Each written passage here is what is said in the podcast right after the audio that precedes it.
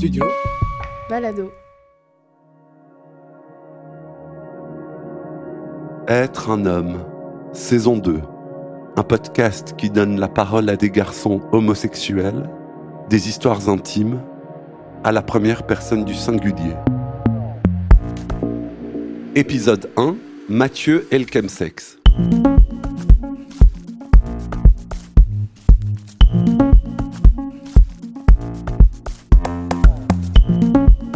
départ, Mathieu prenait des drogues pour jouer la working girl en semaine et le dépraver le week-end. Cinq jours en costume cravate au boulot et deux jours en harnais jockstrap à faire la fête. Ça lui donnait un sentiment de plénitude parce qu'il était dans le contrôle. Il s'est retrouvé dans des situations invraisemblables et puis, un jour, il prend conscience que la drogue l'a amené sur la voie de la dépendance. Alors, est-ce qu'on peut combler le vide existentiel avec autre chose que des substances? Mathieu a 41 ans et il se définit comme homosexuel. Il est de taille moyenne, il a un visage symétrique et il porte une barbe de 3 jours. Cheveux courts, les yeux bruns et il dit qu'il a un gros cul. Être un homme Michel-Ange Vinti. Ça s'est mis en place, ça s'est mis en place euh, euh, relativement tôt dans ma sexualité. Je, je pense qu'au début, au début, le fait de de prendre des drogues et de rester dans le contrôle, il y avait un petit côté satisfaisant euh, d'être euh, entre guillemets la working girl en semaine et puis euh, le dépravé le week-end. Mais tant que c'est dans le contrôle, finalement. D'ailleurs, d'ailleurs, j'aimais bien jouer un petit peu, voilà. Donc euh, costume cravate en semaine et puis euh, harnais jockstrap le week-end ça faisait sens et ça, et ça, et ça, ça, me donnait un sentiment de, de plénitude, j'ai envie de dire, ou, de complémentarité assez intéressant. Tout part d'une tension sexuelle. En fait, je suis un charmeur déjà à la base, non alcoolisé ou non drogué.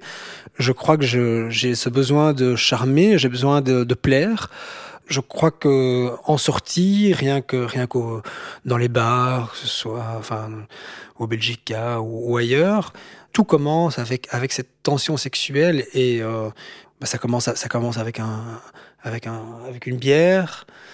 Euh, mais mais je mais je sais clairement que pour moi prendre des drogues sans qu'il y ait du sexe, ça n'avait aucun intérêt, vraiment aucun intérêt. Prendre des drogues pour sortir et faire la fête, si ça ne débouche pas dans un truc sexuel, ça n'avait vraiment aucun intérêt.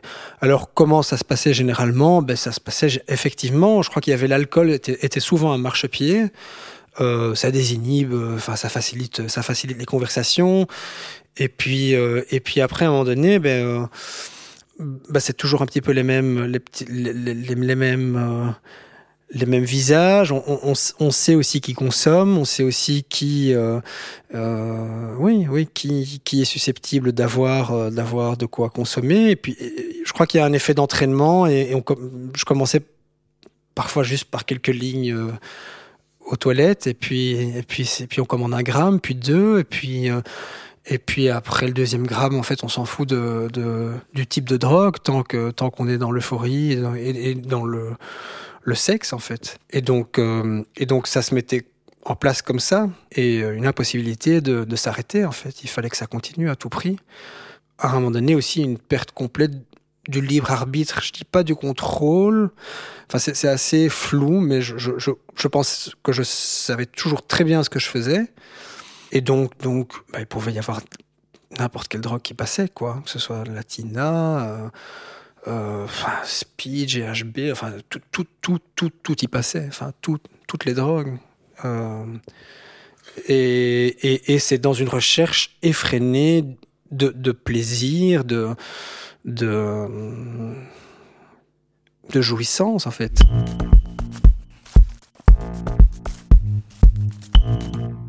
C'est intéressant ce que tu dis parce que tu, dans ce que tu racontes, il n'y a pas de tellement de connexion à l'autre, à l'autre personne par la sexualité, mais une connexion à la drogue. Mais bien sûr. Mais c'est ça, c'est ça, c'est ça, c'est ça qui est insidieux. En fait, bon, quelques quelques thérapeutes que j'ai pu rencontrer me disaient euh, tant le sexe que la drogue sont des, des états de conscience modifiés. Euh, enfin, on peut, on peut arriver à cet orgasme euh, et finalement, on ne sait plus très bien si, euh, si on recherche le cul pour la drogue ou la drogue pour le cul. Enfin, c'est plus clair en fait euh, ce qu'on recherche exactement. Euh, moi, je sais que je, étant parfois complètement défoncé, j'avais, parfois des propositions de mes canons que je trouvais vraiment très sexy, mais qui n'avaient pas de drogue, et donc je disais non. donc, euh, donc là, là, à ce moment-là, on, euh, clairement, euh, on est dans un, dans un souci de dépendance, quoi. Parce que c'est la drogue qui a pris le dessus par rapport, par rapport au plaisir, euh, au plaisir physique et même charnel. En fait, la drogue était devenue un fétiche.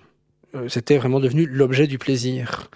Euh, au même titre qu'on peut avoir un fétiche pour, je sais pas moi, des baskets ou, ou le cuir. Ou. Le fétiche était de consommer. Et c'était tout ce qui allait avec. C'était tout, toute la scénographie qui l'entoure, quoi. Le, rituel aussi, parfois, pour certaines drogues. Euh, faire des lignes, entendre le bruit de la carte sur une, sur une, enfin, c'est, euh, avec la Tina, c'était le, rien que le, bruit du, du, du briquet. Euh, enfin voilà, c'était presque devenu des réflexes pavloviens. En fait, il y avait une excitation qui, qui c'était mécanique. Donc il y avait plus rien de sensuel. J'étais excité rien qu'à l'idée de de consommer en fait. Donc effectivement, on est, on est bien loin, on est bien loin de de je me souviens plus exactement ce que tu m'as posé comme question, mais, mais en tout cas la de connexion à l'autre. Oui, connexion à l'autre, oui. Et en même temps, et en même temps, euh, euh, enfin oui, c'est très très très ambigu. Euh, mais j'ai eu des ambivalent, ambivalent et, ambigu, oui, euh, oui, oui, ambivalent ambigu à voir, mais j'ai eu des plans avec des personnes avec qui je n'aurais jamais, jamais, jamais eu de relations sexuelles sobres. Et pourtant, c'était des plans euh, dont je garde des, très très bons souvenirs. En fait, je, garde généralement de, de, très bons souvenirs de, de, la plupart de mes plans. Et il y avait, il y avait, ça peut paraître un peu, je sais pas, bizarre ou, mais le, le fait de, de justement d'arriver dans des situations improbables avec des personnes que je n'aurais probablement jamais côtoyées dans d'autres circonstances, ça faisait aussi partie du du plaisir peut-être. Euh, enfin, je sais pas si c'est plaisir, parce qu'est-ce qu'on peut encore vraiment pas parler de plaisir, mais c'est en ça que c'est ambivalent. Oui, c'est ça. Il y a, il y a, il y a ces découvertes d'un, d'un monde qui n'est pas le mien. Euh, je suis issu d'un certain milieu. Je suis plutôt euh, petit bourgeois, euh, classe moyenne. Et, et, et, est-ce que, est-ce que pour moi les drogues c'était une manière de m'encanailler? Je, je n'en sais rien, peut-être. Mais oui, ça, ça oui, oui, j'ai, oui, je, suis arrivé dans des situations parfois dignes d'un film d'Almodovar ou, euh, enfin voilà quoi, des choses complètement euh, dingues. Et ça, j'en garde parfois des, des, très bons souvenirs, même, même si toutes ces situations m'ont d'une manière ou d'une autre lentement amené sur la voie de la dépendance. Vous écoutez Être un homme, saison 2, Studio Balado.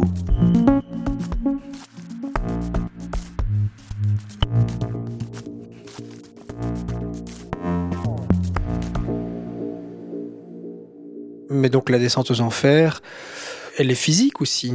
Elle est physique, psychique, irritabilité, euh, euh, financière. À un moment donné, moi, je, je n'arrivais plus à suivre financièrement. Enfin, je, alors j'ai toujours pu garder mon boulot, j'ai toujours pu garder mon appartement. J'étais dans un, dans, une, dans un état de stress permanent. Pourquoi?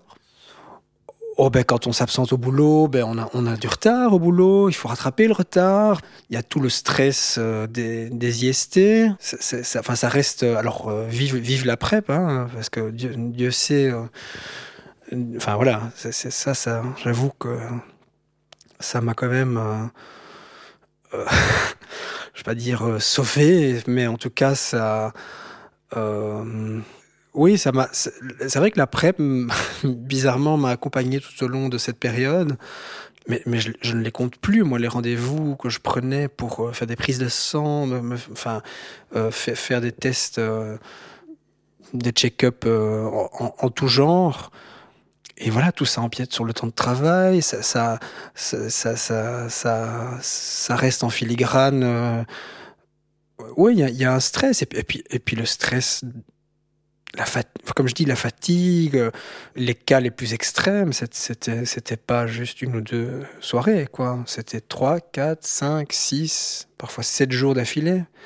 Donc, il y a certaines fonctions vitales euh, après le septième jour. Euh, on n'est plus l'ombre, enfin, on est, que l'ombre de soi-même, quoi. Donc, comme j'expliquais, toutes ces expériences ont probablement, probablement, enfin, très certainement, je m'en rappelle plus ou moins, mais commencé euh, simplement par un verre, et puis, euh, et puis, euh, et puis, on se retrouve sept jours plus tard, comme une baleine échouée sur une plage, quoi.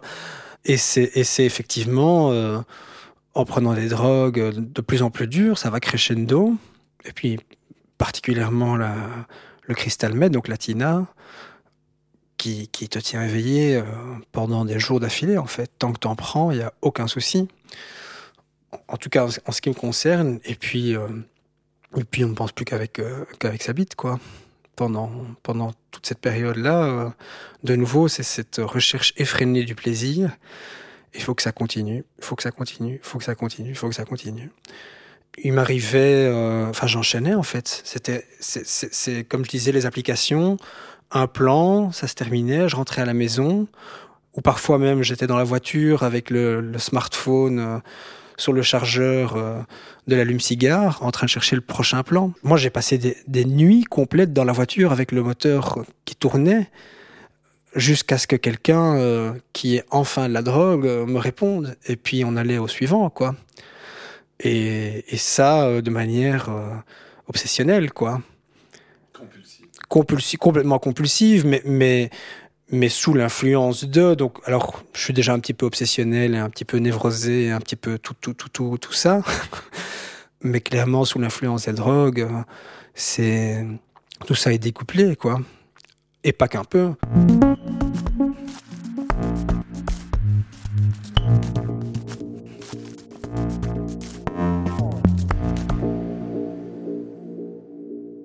Bah, aujourd'hui, je dirais que, que j'ai trébuché. Je j'ai pas envie de bah, comme je disais, j'ai aussi passé de très très bons moments et, et, occulter ça ou, ou, ou passer d'une extrême à l'autre, je pense que c'est pas bon de manière générale dans, dans le processus du rétablissement. Euh, mais j'ai trébuché, oui. J'ai trébuché. Euh, et puis j'ai surtout essayé de m'en sortir.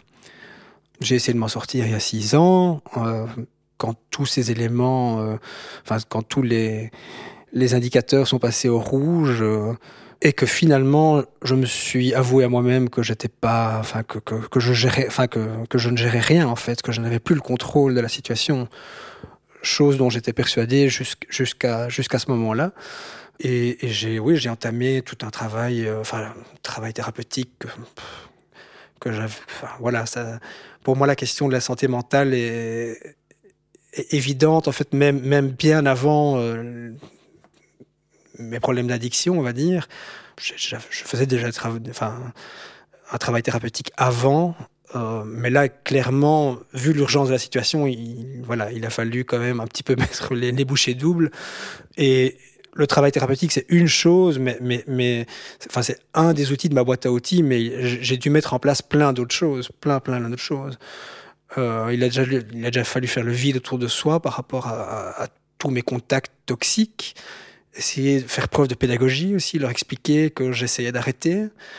J'ai dû changer de numéro de téléphone aussi, évidemment, parce que parce que tous les dealers continuent, euh, eux, par contre, euh, zéro euh, compassion avec ce genre de situation. Donc, euh, on a beau dire ne me contactez plus. Euh, une fois qu'on est dans la liste de distribution des dealers, euh, on reçoit des SMS en permanence.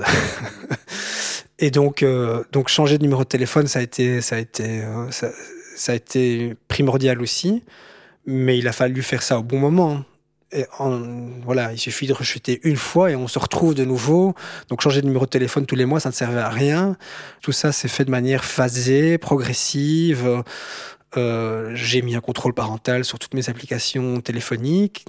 Ce sont d'abord mes collègues qui ont géré euh, les accès à, à, mes applications. Donc, euh, donc j'ai quand même pu aussi euh, compter sur le sur l'aide tant de mes parents, parce que là aussi, euh, dans la prise de conscience, pouvoir euh, admettre à son entourage, que ce soit les parents ou les collègues, effectivement, on a on a dérapé, comme je disais. C'était le début, enfin c'est le début du rétablissement, quoi.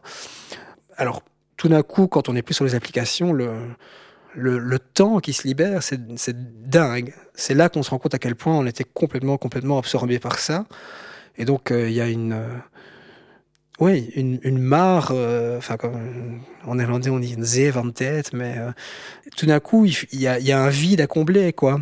Et donc, il faut, parce que pour moi, tous ces, tous ces comportements compulsifs ou, ou addictifs, c'est généralement pour combler un vide, quel qu'il soit. Euh, invite l'ennui. En fait, l'ennui, c'est quand même un, un, un élément euh, apprendre, apprendre, réapprendre à, à, apprécier le silence, réapprendre à procrastiner. Ça, ça a été, ça, ça a été. Euh, euh, mais tout ça prend du temps, quoi. Et donc, donc. Euh, la méditation aussi, la méditation, ça m'a beaucoup beaucoup aidé, la pleine conscience. Et puis ça, c'est quand même une, donnée assez importante, c'est c'est arriver à accueillir les émotions, quoi. Parce que je pense que dans dans ma consommation, c'était souvent pour euh, anesthésier littéralement ces émotions qui m'envahissaient, et pas nécessairement des émotions uniquement négatives. Arriver à être à l'écoute de, ces émotions et de ses besoins plus que de ses envies, c'est un travail aussi assez, euh, enfin, assez long, mais ô combien bénéfique, quoi.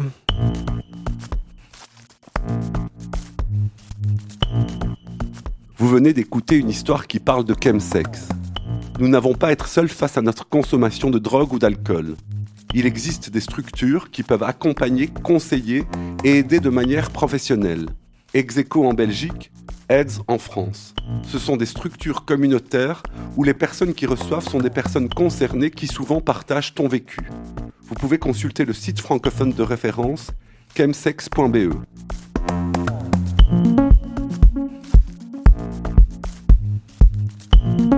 Être un homme est un podcast documentaire de Michel-Ange Vinti.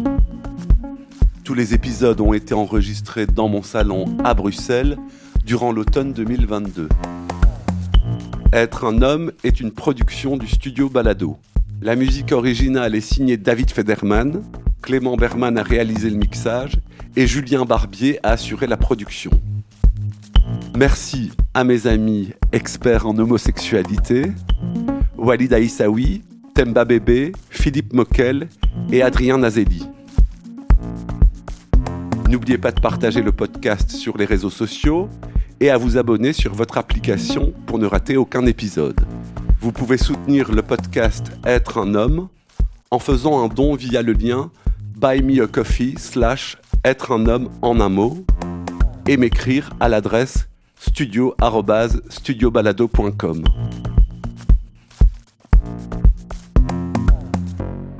Merci pour votre écoute. À bientôt.